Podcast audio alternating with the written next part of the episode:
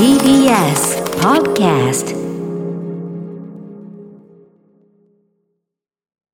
時刻は9時20分になりました。TBS ラジオから全国32局ネットでお送りする 1J。この時間は、共立リゾートプレゼンツ、新たな発見を綴る旅ノート。全国にある共立リゾートのホテルや旅館の地域にフォーカスを当て、歴史や観光スポット、絶品グルメなど、その地ならではの魅力をご紹介します。今月は、日本古来より伝統のある神社をテーマに、三重県の伊勢、島根県の出雲、香川県の琴平の3カ所を大特集。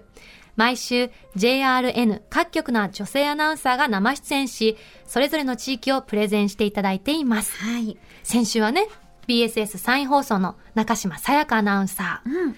中国語かっこよかったですよね。で、今日もそんな中島アナウンサーに負けず劣らずのアナウンサーが生出演します。はい。西日本放送の森下ゆかりアナウンサーが、コンピラ山で有名な香川県の琴平の魅力をごなご案内します。はい。強立リゾートではね、琴平温泉、温宿、敷島館がある琴平です。うんうん。私行ったことないんですよ。私もないんですけど、ねえなんかすごく歩くんですよね。階段でしょ？ねあのね。でもいいとこだってね、鈴木ディレクターも言ってたから今日ね、話聞けるのめっちゃ楽しみなんですよ。うんでは、旅ノート、今日もスタートです。今日の旅のコンシェルジュ、旅シェルジュをご紹介します。西日本放送の森下ゆかりアナウンサーです。森下さん、おはようございます。おはようございます。おますお名前が、はい。自由の優に香るって書いて、ゆかじゃなくてゆかりーさんなんですね。そうなんですよ。ねあの、よくね、ゆかと呼ばれるんですが、うんうんあの、もともと、里という字があったんです。あうん。母どのタイは、ミングで切ったんですか？これはですね、うんあのーお寺のご住職に相談に行った時に、あのご住職ご住職さんが、うんまあ里があったらちょっと漢字的に語呂が悪いとうんうん。なりまして里を取ってしまいましてへーゆかでゆかりとなったんです前ってことですよね。そうです、そうです。生まれる前の段階でそういうことがあったということで、おしゃれな名前ですよね。ありがとうございます。あと、こちらにね、いただいてる情報だと、西日本放送で NG なしのアナウンサーってあるんですけど、NG なし？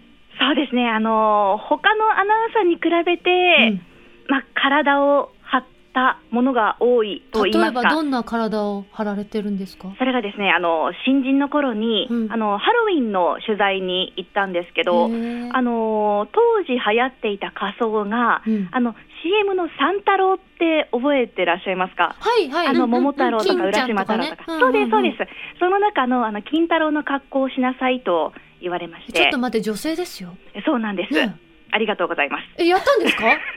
やらされましたね。はい。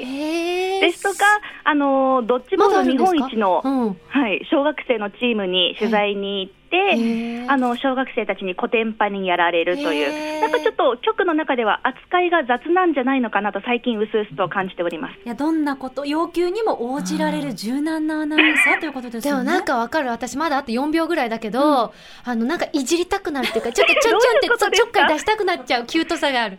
困った顔が見たいみたいな 気持ちになるうん、かわいい。あと一つ気になるのが、はい聞く人に笑顔と勇気を与える歌声の持ち主ってあるんですけど、こちらは？これはですね、あの、はまあまずは聞いていただいた方が分かりやすいかなと思いますので、はい、はい。あ、歌ってくださるんですか？歌ってもよろしいでしょうか？お願いします。どうぞどうぞ。いきますね、はいあの、初めて披露する歌、歌ってもいいですか、ここでですか、全国放送で初披露。曲名は何でしょう？ああ、人生に涙ありです。はい、人生。では、お聞きいただきましょう。森下ゆかりさんで、ああ、人生に涙ありです。どうぞ。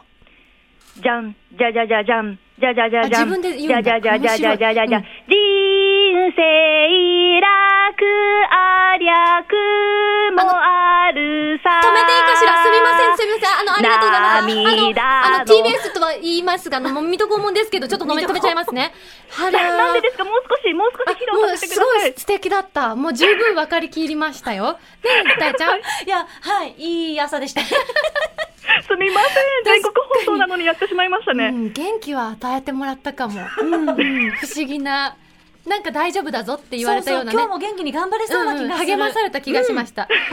じゃあちょっと、う。ん、別のこと行こうかな。そうですね。あの、はい。もともとアナウンサー支部じゃななかったなんてお話を聞いたんですけど、本当ですか？そうですね、もともとあのテレビ業界には興味があったんですけど、うん。あの実家がお店をしておりまして、何屋さんですか？宝石店をへえ。しておりまして、うんうん。あのまあ、お話の勉強がしたいなと思って、TBS のアナウンススクールに通っていたんです。えそのお話の勉強っていうのは、宝石店で役立てたいと思われたってことですか、そうですあね、まあ、やはりあのお客さんの、なんていうんですかね、宝石の思いを伝えるといいますか。あのセールストークにつながるんじゃないかなと思いまして、じゃあ宝石店の2代目をもしかしたらするかもしれなかったってことですか？そうですね、私へでー。4代目になります4代ね。目失礼しました。はいそうなんだ、すごい。はい、ただ、その TBS のアナウンススクールで、うん。あの元 TBS アナの岡田康則アナウンサーですとか、うんうん。吉川美代子さんに、あのお話の、まあ、面白さっていうことを教えてもらって、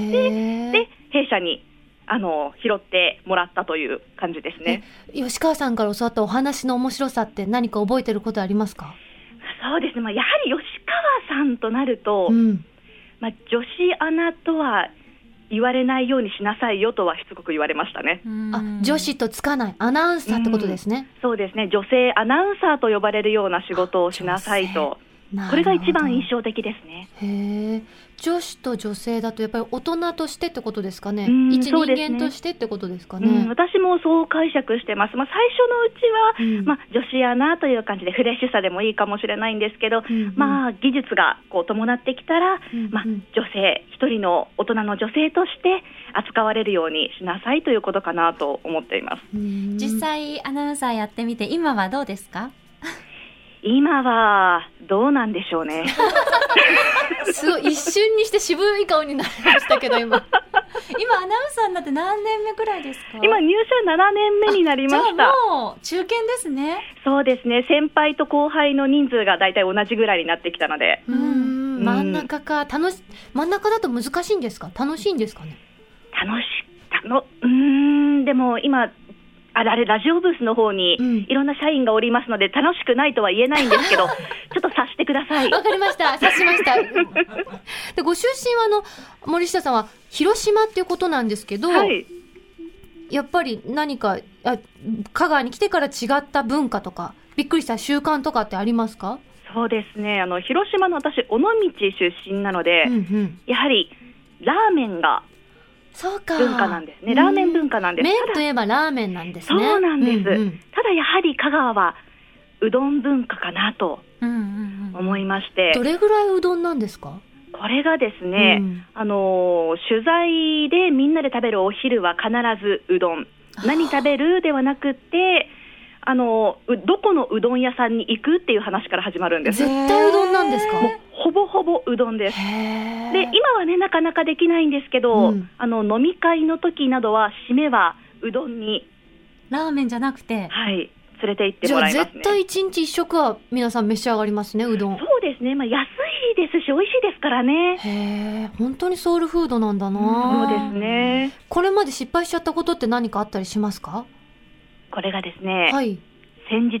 先日？うん。なんですが、何がありました？あのー他局なんですけど、ABC さんのラジオにちょっと出演させていただきまして、うんうん。あのー本当に申し訳ないんですけど、はい。東と西を逆に言ってしまいまして、どういうことあるですか？市をうん紹介するときに、うん。うん高松から見てどちらですか？って聞かれたときに、逆に言ってしまったんですよ。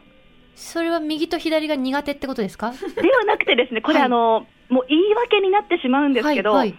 あの香川はうん。北側に海があるんです。うん。北に海。はい、はい。そうですね。ただまあ、地元の広島も、うん。大学のあった神奈川の関東の方も、南に海がありますよね。うんうん。はあなのでちょっと方向感覚がわからなくなってしまうという。海で海を基準にしてるってことですね。そうなんです。いや、これね、ちょっとうん裏の裏ではなく逆を言ってしまいまして、本当に、あの、ここで ABC の浦川アナウンサー、申し訳ございませんでした。まさかのそれを TBS ラジオから謝るという。すみません使はい、わせていただきましたありがとうございます。あの、ツイッターで栗柄さんから、はいはい素敵なアナウンサーの方、しかも水戸黄門、一瞬で好きになりましたって来てますよ。あもうありがとうございます。やっぱあの歌声で掴まれちゃったんですね。うん、かります。大丈夫です。ありがとうございます。えさて、ここからですね、香川県の琴平をたっぷり案内していただこうと思うんですけど、ええ。森下さんが思う琴平の魅力、どんなところですか？これはですね、まあ、やはり、うん。コンピラ山琴平宮がうん。ありますので、県内の人にとっても小旅行気分が味わえるんじゃないかなと思っています。高松からだいたい車、電車で1時間ぐらいなので、うんうん小旅行気分、気軽に行けるんですよ。ただ、香川出身の人に聞きますと、まあ、コンピラ山というのは決して特別なものではなくって、あって当たり前、身近にある、まあ、存在、それだけ根付いているものなのかなと思っています。で昔から観光地でしたので、うん町の人たちのおもてなしの文化が根付いてるんですよ。うんえ、森下さんも住まれてから行かれたことありますか？はい、よく行きますね。取材でも行きますし、まあ、やはり他県から友達がやってきたら、コンピラさん、琴平に。連れて行きますね。そんな琴平を代表するのがやっぱり琴平宮ですよね。そうですねこ。ちらどんな神社ですか？これがですね、うんあの古くから海の神様、五穀豊穣、大量祈願、商売繁盛などなど、幅広い神様として、全国津々浦々、多くの人の信仰を集めてきました。うんうんあの江戸時代はですね伊勢神宮のお伊勢参りに負けないくらい、コンピラ参りというのが庶民の間で人気だったそうですへよ。え。ここでうん。元刈谷さんに、はいはい。コンピラさんクイズでお、お願いします。す。いきますね。うん。琴平宮は、うん歴史背景から他の神社ではなかなかできないあることが許されている神社なんです。それは何でしょうか？歴史背景？はい。でも私に出すことだから許、されてるだうから。ーんと、あ、食べ歩きできない。禁止されている。が許されてるんです。許されてるんだ。いいんだ。食べ歩きを境内でもしていい。あ、なるほど、いいね。それにします。食べ歩きでよろしいですか？はい、いいです。正解は、うん。ドゥドゥドゥドゥドゥドゥドゥドゥドゥドゥドゥドゥンはい。ペットを連れての参拝です。へえ。い犬をとか、ね、猫とそうです。あの犬を連れて行ってもいいということでこれがですね、あの江戸の昔、飼い犬がコンピラ参りをしていたと言われてるんです。うんあの飼い犬そうなんです。コンピラ参りの袋を首にかけまして、がうんうん。あのコンピラ参りに行けない飼い主に代わって犬が行っていたということで、でこの袋にはあの初穂料といいまして神様にお供えするお金と、あの道中の食費が入っていまして、犬は旅人からこう旅人へと連れられて、うんうん。街道街道筋の人々に世話をされてコンピラまでお参りをしていたということですね。面白いね、うんやっぱり階段があれだけあるからってことですかね。まあでもいろんな事情で行けないということの方が多いと思います。ではですね、ここからは森下さんに琴平のトップ3をご案内いただこうと思います。はい。今回どんなテーマで考えてくださったんですか？そうですね、あの琴平にはやっぱりコンピラ山に行くと思いますので、コンピラ山とことん楽しもうトップ3となっております。お、いいですね。はい、ではまず琴平で体験してほしいことトップ3、一つ目お願いします。琴平宮へのお参りはぜひ奥社まで。奥社というのは？これがですね、はい大体本宮というのがありまして、うんうんこれが785段。はい。うんそれだけでもね、そこすごいまでじゃあ、まださらに行くんですか？そうなんです。その先もまだ続いていまして、大体本宮で終わってしまうんですけど、皆さん、うんうん続いてまして、そこまで行くと1368段。はあそこからめっちゃ長くないですか？倍ぐらいまたありますよね。そうです。あ、全部であ全部で1368だから段。あそっかプラス600段ぐらいでいや、でもあるよ。そうです。ほぼほぼ半分ぐらいですね。で、まあ、奥社の入り口から一歩踏み入れますと、もう空気が変わるんです。えー、全然違いますかその手前と？全然違います。へふえ。んとするんですかね。こう、神聖な雰囲気になりまして。何か森が多いとかそういうわけじゃなくて？もともとあの山にあるお寺なので森は多いんですけど、より一層空気が冷たくなるという感じですね。で奥社まで登ると、まあ、はいやはりロケーションがね最高なんです。えどんなものが見えるんですか？あの天気のいい日にはうん瀬戸内海の方まで一望できるんです。へーおーただですね讃岐富士も見えるってなんかで読んだあな。そうですねねそうですねね見える場合もありますね。ただですね下りは必ず足が笑ってしまいます。ですよね。これだけあったらね、1368段降りなきゃいけないんですもんね。うん、いや、一泊してこうかな、私。途中でやっぱりね、ね休みたい。休みたいよね そう。です。あの、資生堂パーラーさんもありますので、上椿というところもあるので、は食べながらね。い、そこで食べてという感じですね。そう考えるとさ、やっぱり参道の近くにさ、温泉宿あるからさ、そういうところに泊まっときたいなって気持ちあるよね。ね足の笑いのためにそうも。ゆっそうですねくり休んだ方が、よりね、いあの、気持ちにも余裕も。モテそうですよね。うんうんうん。あの、敷島館さん、あの、足湯もあるので、あ、そうだ、無料足湯ありますよそうです。ぜね。ひ、足湯で、足の疲れ取ってみてください。では続いて、琴平で体験してほしいことトップ3、二つ目お願いします。コンピラさんでうどん打ち体験おおーそんなことが。できるんです。あの、コンピラさんの参道の大体入り口あたりにですね、うん中野うどん学校琴平校というのがありまして、あの、うどん打ち体験の授業が行われてるんです授業が？はい。で、ここではあの、うどん打ちの体験ができるということで。学校という名のお店ってことあお店ですよね。ですね、そうですね。おばちゃんたちが先生になって教えてくれるんですけどで、しかも、手打ちうどんセットというのも販売してるんですよ。で、こちらには、あの、綿棒、あの、生地を伸ばす棒がついていまして、お家でも簡単にね、手打ちうどんが楽しめるんです。私も自分の YouTube でうどん作りしたんですけど、すごい失敗して。そうなんですか？別に綿棒が短かったからの失敗じゃないんですけど、大体な分量で作ったら大体な味になったっていうだけで、でもこれはさ、うどんセットすごい長い綿棒もついてていいですよね。そうですね。で、粉から始めるものもありますし、もともと練ってある生地を綿棒と一緒に送られてきて、はあ切るだけというのもあるのでいいですね。あ、うん私それにしよ失敗しない。う。うん。でも、ゆうかちゃん、はいはい。今日はありますか？そうですね。あ、ちょっとこのうどんも今日ね、はい。今回はこのうどんセットを使って、うちの 1J 料理長の AD コウスケさんが作ってくださいました。そうなん朝からさ、打ち合わせしてる横でね、ずそうーっと作ってくれてたの。打ってくれたの、これ。エプロンつけてね、ありがとうございます。もう、見た目は本当にもう、売ってるうどんですよ。本当ですよ。そう。あんな打ち合わせ脇で切ったと思えないよ。すいません、森下さん、ちょっとい。ただきます。ごめんなさい、一瞬。どうぞ。美味しいと思いますよ。うん。美味しい、美味しい。コウスケさん、すごいもちもち。うんいや、これ、こ腰もあっての腰がいいね。あと、このついてるつゆもすごく美味しい。うんあっさりしてて。うん。あと、このキットにこの、秘伝帳っていうのがついてて、ええ。これ見たら失敗なしって感じですよねち。ゃんと絵が描いてあって、それを見ながら作れるってことですね。秘伝帳ってだけあってさ、この真っ白じゃない紙質もいいよね。ちょっと茶色っぽいちょっとそうそうそう。ああ、これがあったら私もな、簡単にもっとできたのにな。やってみましょう。やってみましょう。ゆうかちゃんの元にもあの、キットが一式今届けられましたので。はいはい、ありがとうございます。美味しかったな。ね、こちらのネコウスケさん、これット通実販もありますよね。うんうん。はい、しかもぜひ、ね。リスナーの皆さんも、結構おおお求めやすいお値段で。これ、コウスケさん、ちょっと話聞いていいですか？実際どれぐらいで打てました？何分ぐらい全部でかかりました？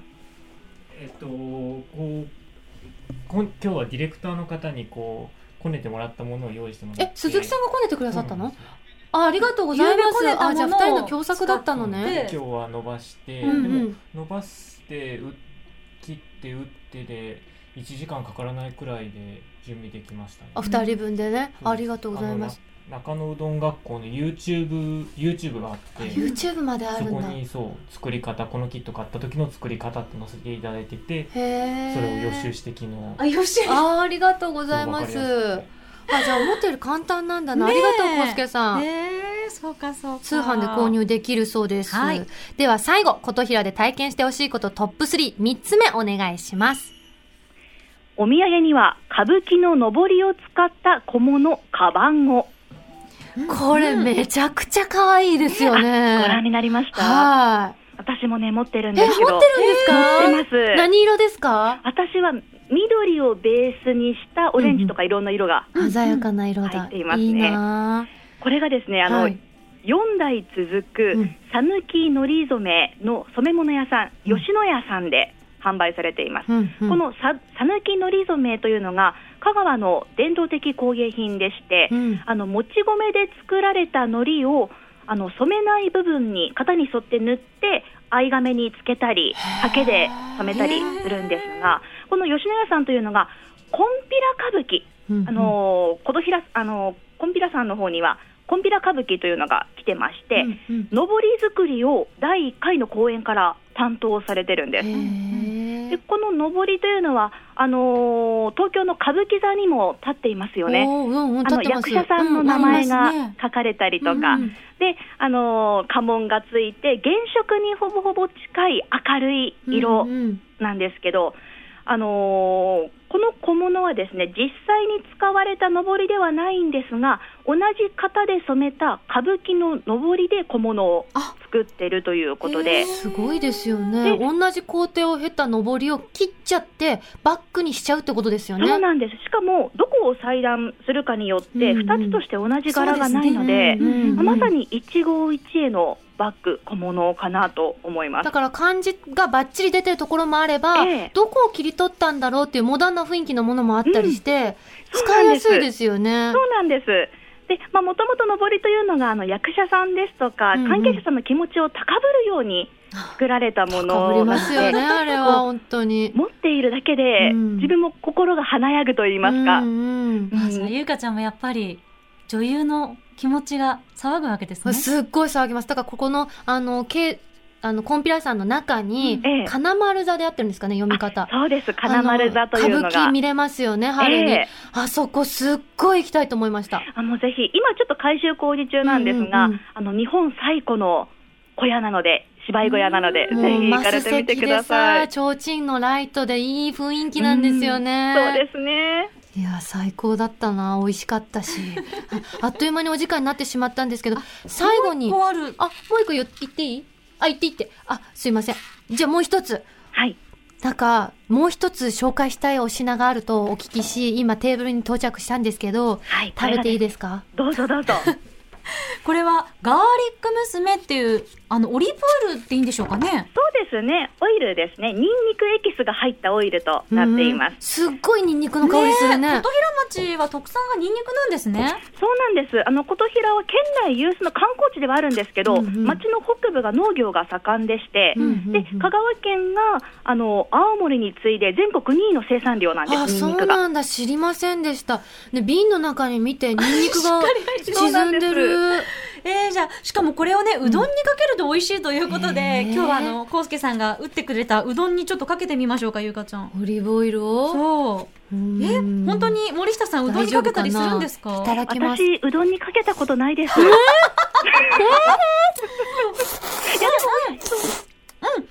でもね、うん。美味しいよ。うん。うん。このガーリックオイルすごいね。